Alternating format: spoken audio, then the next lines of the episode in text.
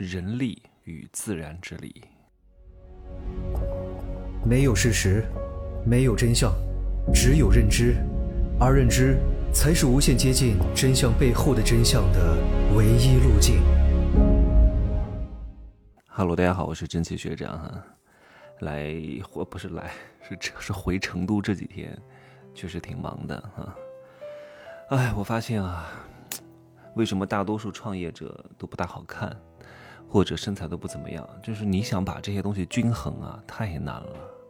就是脑前颜三花聚顶太难了，每天还要做面膜，还要护肤，还要用那个美容仪，每天还要健身，还要运动。哎呀，今天练腿把我练得都要吐了，都快死了，又浪费我两个小时。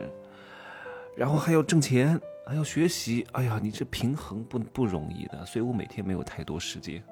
你看今天。大家都看我朋友圈了吧？有个人给我发了一万块钱的红包，九千九百九十九块哈，说他今年的愿望就是要跟我睡一觉。我说你这是在逼我转行啊？可是我还真干不了这个行业，为什么？因为我体力不行啊，我没有什么太多力气的，除非我专职干这个啊，我专职干这个还有点体力，我到晚上就没什么力气了，我真干不了这活，就不行的。完蛋了哈！怎么讲到这个话题了？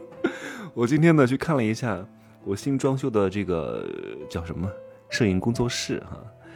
我平时自己拿来拍一拍，然后呢让助理住在里边，他平时在那边工作，然后帮我管理一下这个工作室，也就相当于他的一个创业项目啊。就是我提供资源啊，提供设备，提供资金，他给我好好运营就可以了。因为平时我不拍的时候放在那也很浪费。对吧？我会把它装置成一些博主比较爱的那种拍摄风格，然后把器材都准备好，都是比较好的器材啊。这样的话能够物尽其用，至少像那个公寓，比出租的收入要高一点吧，对吧？而且自己也方便拍，每隔两三个月可以改一改风格，反正软装饰嘛，也不会花太多成本的啊。我今天要说什么？就是各位一定要去做内容，内容是非常关键的。你们千万不要小看了内容，内容行业，它不仅仅是说你做自媒体是内容，任何产品的都是内容。你说我们开个实体店，它不要内容吗？你如何把你的内容打造出去？你这个内容如何让受众知道？你得要借力的呀。就像你划船，你非得逆风而行，你非得在那自己划划划划划划划。你看在大航海时代啊，人们是怎么远航的？不可能就靠桨啊，不可能全靠燃料啊。那太费燃料了，一定靠的是什么？季风和洋流，这个叫自然之力。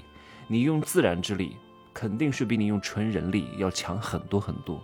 这个叫借势，叫好风凭借力送我上青云，对吧？讲的直白一点，就是蹭热点呗，蹭名人呗，蹭事件呗。不管你做任何品牌啊，不仅仅是说线上的自媒体，你做线下的所谓的实体店。还是你生产什么产品，都得要去蹭，懂吗？就是蹭流量，就是胆大皮厚不要脸，给我去蹭流量又不是谁的专属，我还不能蹭啊，对不对？六神花露水还蹭金庸啊，人家不也搞出了自己的特色吗？有句话说得好，叫什么？叫天下英雄起四方，有枪就是草头王，对吧？就是要给我蹭，就是你蹭了之后，你会有热点，你会有流量。至于这个流量来了，你能不能留得住？那就是你的本事，要看你的内容啊！我在《天龙七部成交大法》当中说的很清楚，叫金水木火土，这每一个属性都代表着你成交的一个逻辑啊，就是缺一不可的。你看很多明星，他为什么随随便便发一张图，或者就发一个字儿，哎啊吼嘿，就会有很多人评论？请问这个图片和这个文字儿有什么价值吗？没有啊，有什么内容吗？没有。可是它的内容不在这里体现啊。他拍的剧，他拍的电影，他演的什么戏剧，对吧？他出的专辑，这就是他的内容。所以他不需要专门去生产内容，他已经生产了内容。然后因为有了内容，你过来了，所以你会给他那个“啊”字去评论。你说你模仿明星，你能模仿得了吗？你没有内容，你你你也跟明星学，对吧？画虎不成反类犬，你也发个啊我恶意，然后发一张图，你还真他妈以为自己是明星啊，对吧？你提供了什么价值？你都没有生产什么内容。